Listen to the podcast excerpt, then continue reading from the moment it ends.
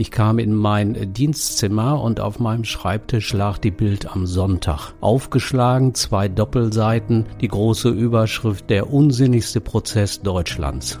Dass man von den Zeugen das Unmöglichste hört, das gibt es sehr häufig. Aber eine Wahrsagerin, so unvorbereitet, nein, das war eine Seltenheit. Das hatten wir noch nicht. Ost-West-Fälle. Der True Crime Podcast der Neuen Westfälischen. Wir sprechen mit Richtern, Zeugen, Ermittlern und Redakteuren über Kriminalfälle aus unserer Region. Spannend, nah und made in OWL. In dieser Episode von Ostwestfälle sprechen wir über den Mord ohne Leiche. Die junge Frau Bianca F., 22 Jahre alt, verschwindet. Und das nur vier Tage nachdem sie ihren Freund Pedro F. geheiratet hat. Die Polizei dreht zwischen den Jahren 2000 und 2005 jeden Stein in der Senne um, doch bis heute ist ihre Leiche nicht gefunden worden. Aber es gibt einen Mörder und der sitzt hinter Gittern, obwohl er den Mord nicht gestanden hat. Pedro F. Dass er die Schuld an dem Tod seiner Ehefrau trägt, daran besteht aus Sicht der Richter kein Zweifel. Mit seiner Verurteilung am 22. November 2005 durch das Detmolder Landgericht endet der Prozess eines Mordfalls, der als Mord ohne Leiche bekannt wurde. Um darüber zu sprechen, wie ein Mordfall auch ohne Leiche aufgeklärt und der Mörder verurteilt werden kann, hat sich mein Kollege Simon Schulz mit Michael Reinecke unterhalten. Michael Reinecke war bis 2013 Richter am Landgericht Detmold und hat als Vorsitzender Richter den Prozess um den Mord ohne Leiche im Jahr 2005 geleitet. In Kürze erreichen wir Hauptbahnhof Angleis. Reisende Flughafen bleiben an Bord. Nächster Halt, Hauptbahnhof. Wo du bist, geht nur dich etwas an. iOS hilft dir zu bestimmen, mit welchen Apps du deinen genauen Standort teilst. Es steckt mehr in einem iPhone. Hallo, Herr Reinecke. Seien Sie gegrüßt. Inzwischen sind Sie ja im Ruhestand und der Gerichtsprozess liegt ja einige Jahre zurück. Doch Ihnen ist dieser Fall trotzdem im Gedächtnis geblieben. Warum? Ja, es ist 16 Jahre her. Es war ein ganz besonderer Prozess, aber im Gedächtnis geblieben aufgrund eines ganz anderen Umstandes. Der erste Verhandlungstag war ein Montag. Ich kam in mein Dienstzimmer und auf meinem Schreibtisch lag die Bild am Sonntag. Aufgeschlagen, zwei Doppelseiten, die große Überschrift Der unsinnigste Prozess Deutschlands. Und da musste ich natürlich erstmal schlucken denn ich habe mir überlegt, äh, was machen nun die Schöffen, die das jetzt lesen, die die ganze Vorgeschichte nicht kennen. Und die habe ich gleich und äh, die werden sicherlich die entsprechenden Fragen stellen. Und so, äh, deshalb ist gerade dieser Prozess bei mir in guter Erinnerung geblieben. Mhm. Der, der unsinnigste Prozess Deutschlands aus dem Grund, weil es ja keine Leiche gab. Genau richtig. Es war schon etwas Besonderes. Der Prozess oder die, die ganze Geschichte hieß ja dann immer Mord ohne Leiche. Und äh, Wer das im ersten Augenblick hört, denkt natürlich, das kann doch nicht sein, dass deswegen ein Prozess geführt wird. Und äh, da muss man natürlich die ganze Vorgeschichte kennen und die Einzelheiten und dann wird das schon klar, warum dieser Prozess einfach sein musste und auch so zu Ende geführt worden ist. Um nochmal auf die Protagonisten des Falls zu sprechen zu kommen, Bianca F. und Petro F. Was waren das für Menschen? Was war das für ein Paar? Das Besondere war, dass sie ganz kurz vorher geheiratet hatten. Die junge Frau lebte wohl im Heidehaus oder lebte mal im Heidehaus, das ist in Augustdorf, eine, eine Unterbringungsmöglichkeit für Jugendliche, suchte und wollte immer eine Familie haben, äh, war unheimlich froh, dass sie schwanger war, sie wollte ein Kind haben, äh, hatte einen kleinen Hund und äh, ihr Mann war, glaube ich, gleichzeitig deutscher und italienischer Staatsangehöriger, aber da hören auch schon meine Erinnerungen auf. Mhm. Nun hat sich das Paar ja, das wurde ja hinterher rekonstruiert oder es stellte sich heraus, die haben sich ja gestritten, bevor sie verschwand. Sie verschwand ja nur vier Tage, nachdem die beiden geheiratet hatten. Er hatte sie allerdings erst sechs Wochen später vermisst gemeldet. Sie war ja eine erwachsene Person. Ist das üblich, dass man eine Person dann erst sechs Wochen später als vermisst meldet? Natürlich nicht. Und, und deshalb äh, haben sich die Polizeibeamten natürlich schon im ersten Kontakt äh, alles gedacht, was dahinter stecken könnte. Es ist sehr, sehr ungewöhnlich, aber es war vieles mehr ungewöhnlich. Sie hatte zurückgelassen den Hund, ihren Mutterpass, das Portemonnaie und ähm, von ihrem Konto sind auch überhaupt keine Gelder abgeholt worden. Ähm, alles das war sehr, sehr ungewöhnlich. So, Sie als Privatperson, was haben Sie zu dem Zeitpunkt damals gedacht, als der Prozess begann? Ich bin ja nun Detmolder und habe vieles äh, in der Zeitung gelesen und verfolgt. Da muss man sich bedenken, zwischen ihrem Verschwinden und dem Prozess lagen fünf Jahre. Und in diesen fünf Jahren äh, war die Polizei ja nicht untätig. Sie hat äh, unheimlich viel versucht, äh, weiterzukommen. Äh, sie hat versucht, äh, die Leiche zu finden. Da ist getrickst worden mit Peilsender am Auto des äh, Angeklagten. Äh, ach, da sind viele, viele Sachen passiert. Und zu guter Letzt kam eben heraus, ähm, dass der Angeklagte in London lebte und äh, seine Identität hatte er einem guten Freund gegeben und gerade dem guten Freund, der ihm das Alibi gegeben hatte. Das wusste ich ja alles in der Zwischenzeit. Und dann, sage ich einfach mal, war klar, dass die Staatsanwaltschaft ein, äh, eine entsprechende Anklage einreicht. Sie haben es ja gerade schon ein bisschen angesprochen, die Suchaktion der jungen Frau war sehr aufwendig. Die Polizei hat ja die Senne von 2000 bis 2005 quasi komplett äh, auf den Kopf gestellt, jeden Stein umgedreht. Ähm, wie gestaltete sich denn damals die Suchaktion genau? Ja, die habe ich natürlich nicht mitgemacht und die Senne war auch ein bisschen größer. Ich weiß, dass die Polizei wohl wegen dieses Peilsenders nachverfolgen konnte, wo er am gedachten Geburtstag des Kindes sich aufhielt. Und da war er in der Senne und da ist in der Nähe äh, aufgegraben worden und da haben Spürhunde gesucht. Äh, nur das war ja alles erfolglos. Pietro war ja auch damals im TV. Er hat in der Sendung Fahndungsakte nach Bianca gesucht. Und das Video wurde ja auch später als Beweismittel im Prozess gezeigt. Warum?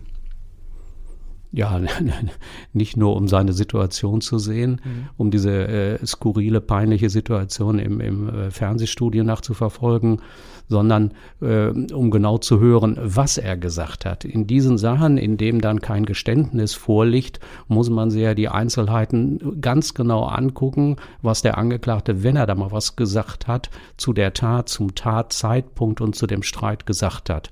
Er hatte bei seiner Vermisstenanzeige was gesagt und dann ist es natürlich auch wichtig, wenn er im Fernsehstudio diese Situation, Situation schildert und wenn dann im Nachhinein, wenn man die beiden Sachen übereinander legt, rauskommt, dass viele, viele Ungereimtheiten dabei waren. Was waren das für Ungereimtheiten, die rauskamen? Er hatte wohl unterschiedlich geschildert, äh, worum es bei diesem Streit ging. Mhm. Äh, er wollte natürlich äh, nicht sagen, dass es um die Geburt des Kindes ging, die er nicht wollte, sondern da ging es irgendwie um, um Malerarbeiten, die in der Wohnung gemacht worden sind. Also im Grunde genommen Lächerlichkeiten, dass man sich kaum vorstellen kann, dass es deswegen einen nicht nur heftigen Streit, sondern auch mit Tat, äh, mit tätlichen Übergriffen gegeben hat. Äh, das, das war auf jeden Fall äh, ein Punkt. Und äh, der wichtigste Punkt war für uns wohl, ähm, wie er den Tagesablauf schilderte. Wann es den Streit gegeben hat, dass er dann zu seinem Kumpel gefahren ist, der nicht in Detmold wohnte und dann nochmal wiedergekommen ist. Damit wollte er eben sagen, ich bin nochmal wiedergekommen zu einem Zeitpunkt, als meine Frau noch lebte. Das war ihm eben ganz wichtig. Und äh, man sah eben in diesen ganzen Beschreibungen seinerseits immer nur dieses Gefühl, ich muss den Verdacht von mir ablenken. Das war also sehr auffällig aus unserer Sicht auf jeden Fall wie er sich benommen hat. Und deshalb war dieses äh, Video oder diese Aufnahme im Fernsehen eben auch ganz wichtig. Vielleicht hat er es ja auch extra gemacht, einfach um zu zeigen, ja Leute, ich möchte hier meine Frau suchen, ich bin verzweifelt. Äh, ja, wir können ja nicht in ihn hineingucken. Ähm, nur für uns, äh, wir suchten ja nur ein stimmiges Bild. Wie können wir diese ganzen Ungereimheiten irgendwie zusammenfügen? Und äh, da hat er sich aus unserer Sicht also äh, unheimlich verdächtig gemacht. Und wie gesagt, deshalb war es ein wichtiges Beweismittel. Wie verlief dann der Prozess genau? Bei einem solchen Indizienprozess muss jedes einzelne Indiz genauestens untersucht werden. Denn wir können es ja nur dann nachher nur in diese Indizienkette hineinnehmen, wenn wir davon überzeugt sind, dass alles genau stimmt. Und deshalb sind sehr viele Zeugen vernommen worden, um eben dieses Bild für uns klar zu machen. Wie war das Verhältnis dieser beiden Parteien? Äh, war es die große Liebesbeziehung, dass er also um äh, seine Frau trauerte? Wie hat er sich in dieser Zeit bis zur vermissten Anzeige immerhin mehrere Wochen, vier Wochen oder, ein Mo oder mehr als einen Monat verhalten. Da war nämlich auch auffällig, dass er nicht mehr zur Arbeit gegangen ist, dass ihm dann sogar gekündigt wurde, dass er sich also da auch auffällig verhalten hat. Äh, ja, und äh, bei diesen Zeugenaussagen gab es dann eben auch äh, Zeugen, die der Polizei zunächst gesagt hatten, oder eine Zeugin, sie hätte ähm, die Getötete gesehen zu einem Zeitpunkt, als wir sie schon längst tot wähnten. Und äh, dann erlebten wir im, Prozent, äh, im Prozess dieses im Grunde genommen typische Bild, ähm, äh, dass die Aussage der Zeugen eben nicht so sicher sind, wie man sich das vorstellt. Leute erinnern sich und sagen mit wirklich äh, fester Überzeugung zunächst bei der Polizei, ich habe sie ja gesehen und dann äh, ist er ihre, machen sie ihre Erinnerung fest an irgendeinem Bekleidungsstück, was sie dann gar nicht getragen haben kann und und und. Im Ergebnis ähm, musste diese Zeugin dann letztlich auch zugeben, nein, so sicher bin ich mir gar nicht, was ich da gesehen habe. Nur das ist für uns dann eben auch die Aufgabe, alle diese Zeugen abzuarbeiten. Denn das Gericht geht ja nicht in diesen Prozess rein äh, mit der Überzeugung, wir müssen ihn nun verurteilen, sondern wir wollen ja alles aufklären. Und er ist ja natürlich auch von einem guten Verteidiger vertreten gewesen, der auch seinerseits alles tat und alle Zeugen benannte, die aus seiner Sicht eben das Gegenteil beweisen konnten. Mhm. Und äh, in dem Zusammenhang erinnere ich mich auch noch an eine weitere skurrile Geschichte, dass am letzten oder am vorletzten Verhandlungstag eine Dame aus Detmold im Gericht anrief und sagte, sie könne uns genau sagen, wo die Leiche liegen würde. Wir waren natürlich alle überrascht und haben dann mit der Staatsanwaltschaft und dem Verteidiger besprochen, was wir machen sollten. In normalen Fällen vernimmt zunächst die Polizei einen Zeugen, um uns dann auch die Sicherheit zu geben, was uns da erwartet. Aber da, wir ja zu Ende kommen wollten, haben wir gesagt, ja, dann soll die Zeugin mal schnell kommen und uns das erzählen. Und sie setzte sich hin und ich habe das noch genau vor Augen äh, dass sie dann im zweiten oder dritten Satz sagte, ja, sie ist eine Wahrsagerin und sie könne uns genau sagen, wo die Leiche liegen würde. Das war, war natürlich mehr als peinlich und so versuchte ich in drei oder vier freundlichen Sätzen sich bei mir, äh, ich wollte mich bei ihr bedanken und dann sagen, dann können Sie aber schnell wieder nach Hause gehen. Also eine Wahrsagerin. Ähm, wie, was haben Sie sich in dem Moment gedacht? Diese Situation sollte eigentlich nicht sein. Es sollte alles ein bisschen besser vorbereitet sein, aber das ist das eben Schöne bei diesen Prozessen. Ähm, es passiert immer was Außergewöhnliches und das machte den Reiz dieser ganzen Verhandlungen aus und hat mir eben auch im Grunde genommen immer Spaß gemacht. Hatten Sie so, so eine ähnliche Situation auch in anderen Prozessen schon mal? Äh, dass, äh, dass man von den Zeugen das Unmöglichste hört, das gibt es sehr häufig. Aber eine Wahrsagerin so unvorbereitet, nein, das war eine Seltenheit. Das hatten wir noch nicht. Nun war das ja ein Indizienprozess, also viele kleine Puzzleteile, die zusammengeführt wurden zu einem großen Ganzen. Petro F. hat ja bis heute den Mord nicht gestanden, was ja wirklich verrückt ist. Warum kam es denn trotzdem zu der Verurteilung? Ja, das ist nicht verrückt. Das, ich will nicht sagen, dass es äh, das Normale ist. Äh, das kommt eben sehr, sehr häufig vor. Mhm. Ähm, die Wirklichkeit ist eben ganz anders als der Tatort im Fernsehen. Im Tatort äh, sagt der Angeklagte oder der Täter zum Schluss quasi immer, ja, ja, ich war es, ich habe das und das gemacht. Er sagt also immer was zur Tat. Auf jeden Fall wird die Tat bis ins Letzte aufgeklärt. Der Zuschauer soll ja auch genau wissen, aus welchen Gründen er es gemacht hat und wie er es gemacht hat. Und vielleicht auch aus pädagogischen Gründen muss der arme Täter dann immer irgendwas sagen. Die Wirklichkeit sieht ganz anders aus. Bei, gerade bei größeren Prozessen ist es also die Regel, dass der Angeklagte gar nichts sagt. Und dann muss das Gericht immer versuchen, aus irgendwelchen Beweisstücken, Zeugen eine Gewissheit zu finden, wie es gewesen ist.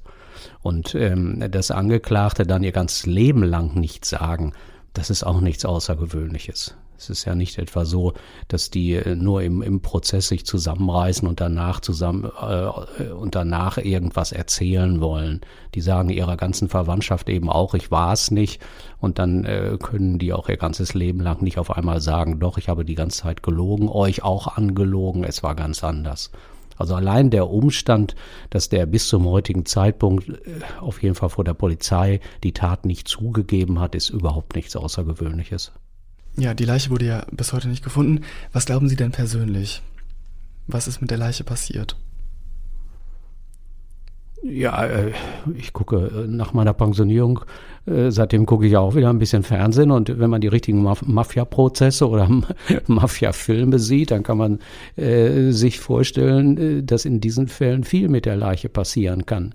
Ähm, die Polizei hat sich ja sehr viel Mühe gegeben, ist ja nicht nur gegraben worden, nach meiner Erinnerung ist ja sogar mal irgendwie eine Terrasse aufgemacht worden, die war betoniert, die war wohl frisch betoniert worden und da hatte man auch den Verdacht, dass man die Leiche da finden würde. Die Senne ist auch groß. Nein, da kann, da kann viel passieren. Und äh, ich muss auch ganz ehrlich zugeben, in, in, in dieser Situation versucht nicht der Richter noch äh, klüger oder pfiffiger zu sein als die Polizei. Es geht nicht darum, dann bis zum letzten sich zu überlegen, wo ist die Leiche. Denn wenn man sich das überlegt, in diesem Prozess gab es ja diese mehreren Fragen. Einmal, ist sie tot? Dann ähm, ist er der Täter. Und wenn er dann der Täter ist, äh, was hat er gemacht, äh, dass man deswegen sagen kann, äh, es ist ein Mord. Und äh, die erste Frage, dass sie tot ist, war im Grunde genommen die Frage, die am leichtesten zu beantworten ist. Es waren fünf Jahre vergangen. Äh, sie hatte, wie ich das vorhin schon gesagt habe, wichtige Sachen nicht mitgenommen. Wenn man sich das überlegt, dass diese Frau äh, immer träumte von, von ihrem Kind und auch äh, äh, unbedingt diesen Hund haben wollte. Ich, ich habe nun selbst auch mal zwei Hunde gehabt und weiß, wie man als Hundehalter denkt. Sowas lässt man nicht zurück. Man lässt das Portemonnaie nicht zurück, den Mutterpass nicht zurück. Und wenn eine Frau schwanger ist, dann weiß man ganz genau und sie das Kind unbedingt haben will, nach neun Monaten passiert irgendwas. Da geht sie ins Krankenhaus und dann mit der Krankenkasse erfährt man irgendwas. Und dann hatte man ja sogar ihre Sachen in ihrem Plastikbeutel irgendwann gefunden. Also das sind so sichere Zeichen, dass äh, diese Frau nicht mehr lebte.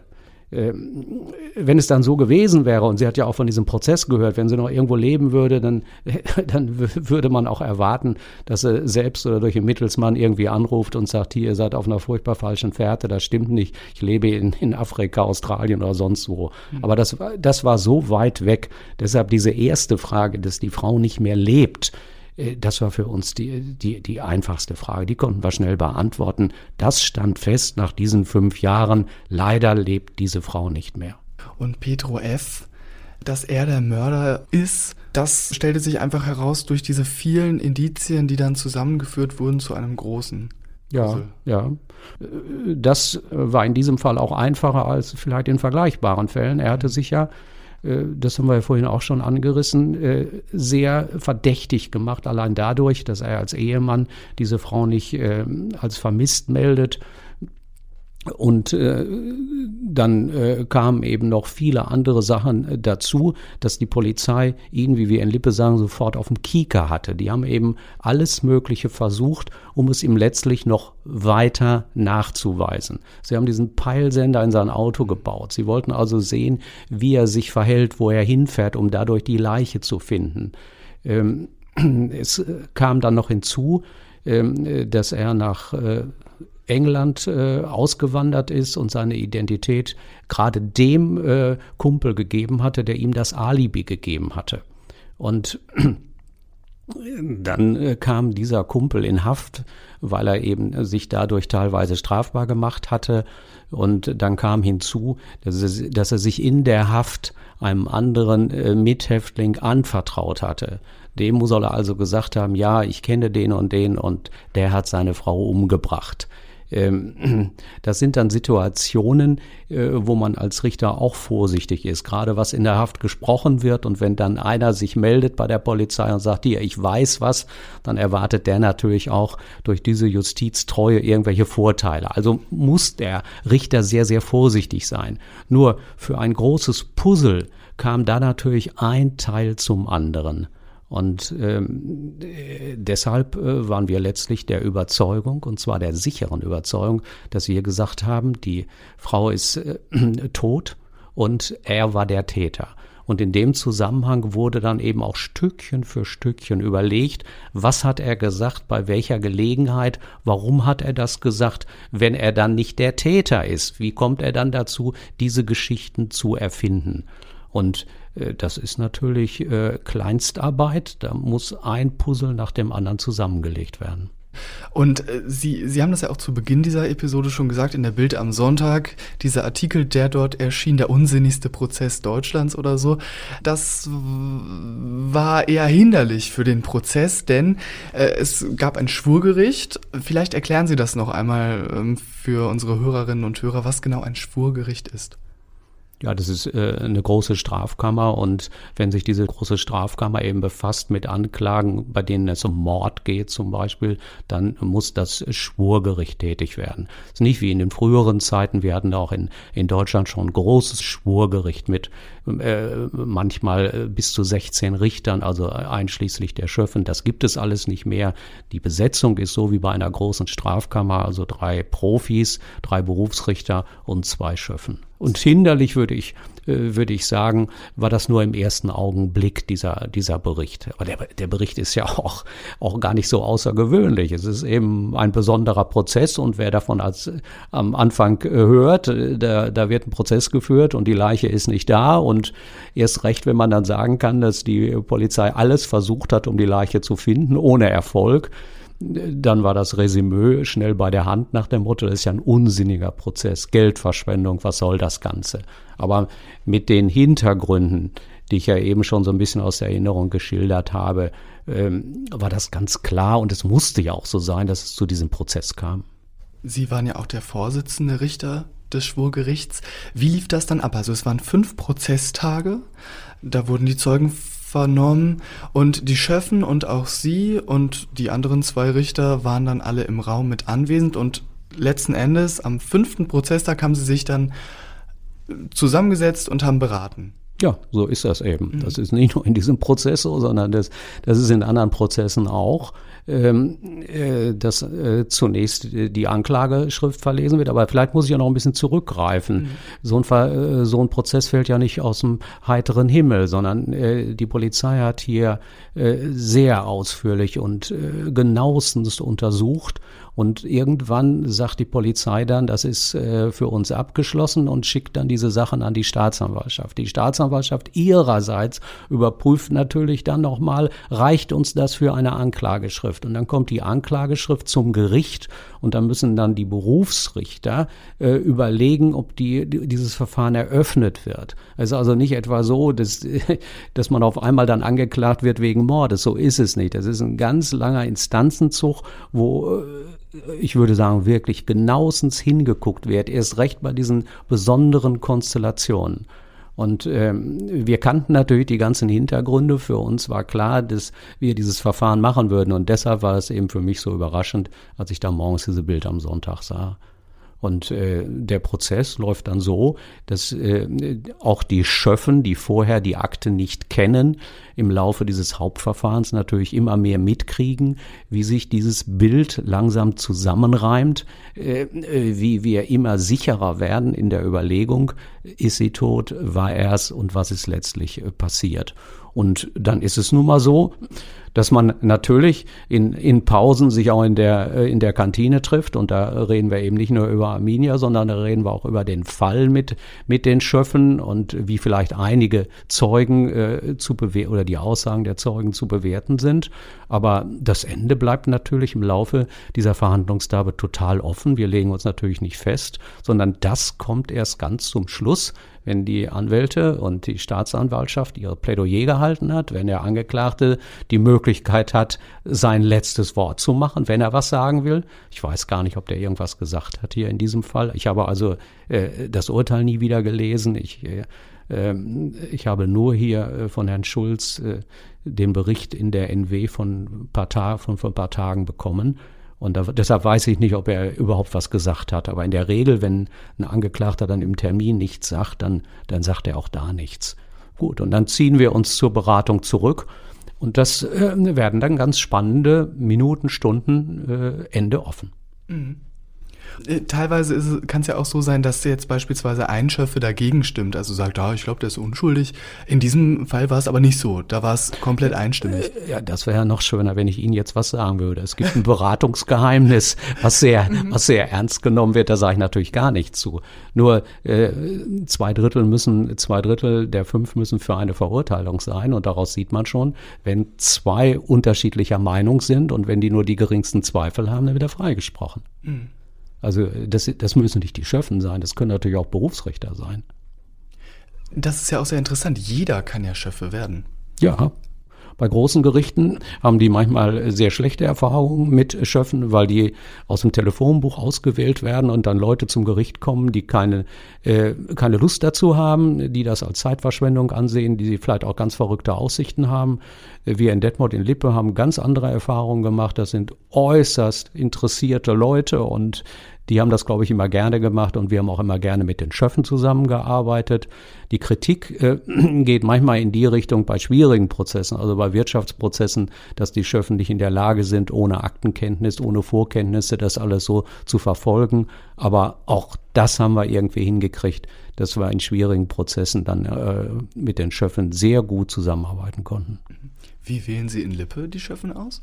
Ja, das gibt ein bestimmtes Verfahren. Das ist allerdings gesetzlich geregelt. Das ist überall so. Man kann sich also, äh, man kann sich also melden und dann werden äh, immer die doppelte Anzahl der Schöffen ausgesucht und nachher gibt es einen Schöffenwahlausschuss. Dann wird die Hälfte davon genommen. In dieser Podcast-Episode haben wir also gelernt, Gerichtsprozesse verlaufen nicht immer wie bei Richter Alexander Holt oder bei Richterin Barbara Salisch. Äh, gucken Sie das denn persönlich manchmal als ehemaliger Richter? Nein, also ich kann mit den Namen auch herzlich wenig anfangen. Die Wirklichkeit sieht meist ganz anders aus. Es ist ein äh, ganz schwieriges Geschäft. Ich äh, glaube aber, und das sage ich nicht nur, weil ich selbst eben das jahrelang gemacht habe, dass die ganzen Beteiligten, da spreche ich auch die Anwälte oder die Verteidiger mit an, sich sehr viel Mühe machen, dass es doch ein fairer Prozess für alle gibt. Äh, wenn man manchmal so hört, dass nur die Reichen sich die guten äh, Anwälte leisten können, ich würde sagen, das ist in Deutschland ganz anders. Äh, gerade bei den schweren Sachen kriegt jeder einen Pflichtverteidiger und die Pflichtverteidiger werden auch so ausgewählt, dass es meist gute Verteidiger sind, beziehungsweise die guten Verteidiger, die sowieso schon mit dem Mandat beschäftigt sind, werden dann auch gleichzeitig Pflichtverteidiger. Da, glaube ich, sind wir hier in Deutschland mit unserer Justiz auf einer sehr sicheren Seite. Danke Ihnen, Herr Reinecke. Ja. Im Juni 2000 verschwindet die Augustdorferin Bianca F. nur wenige Tage nach ihrer Hochzeit. Ihr Ehemann wird 2005 wegen Mordes verurteilt, obwohl nach wie vor jegliche Spur von Bianca F.s Leiche fehlt. Mein Kollege Simon Schulz hat sich mit dem damaligen Richter Michael Reinecke über diesen mysteriösen Fall unterhalten. Das war eine weitere Episode von Ostwestfälle, dem True Crime Podcast der Neuen Westfälischen. Weitere packende Kriminalfälle aus unserer Region auch jederzeit auf nw.de und in der NW News App in der Serie OWL Crime. Mein Name ist Sebastian Beek. Bis bald.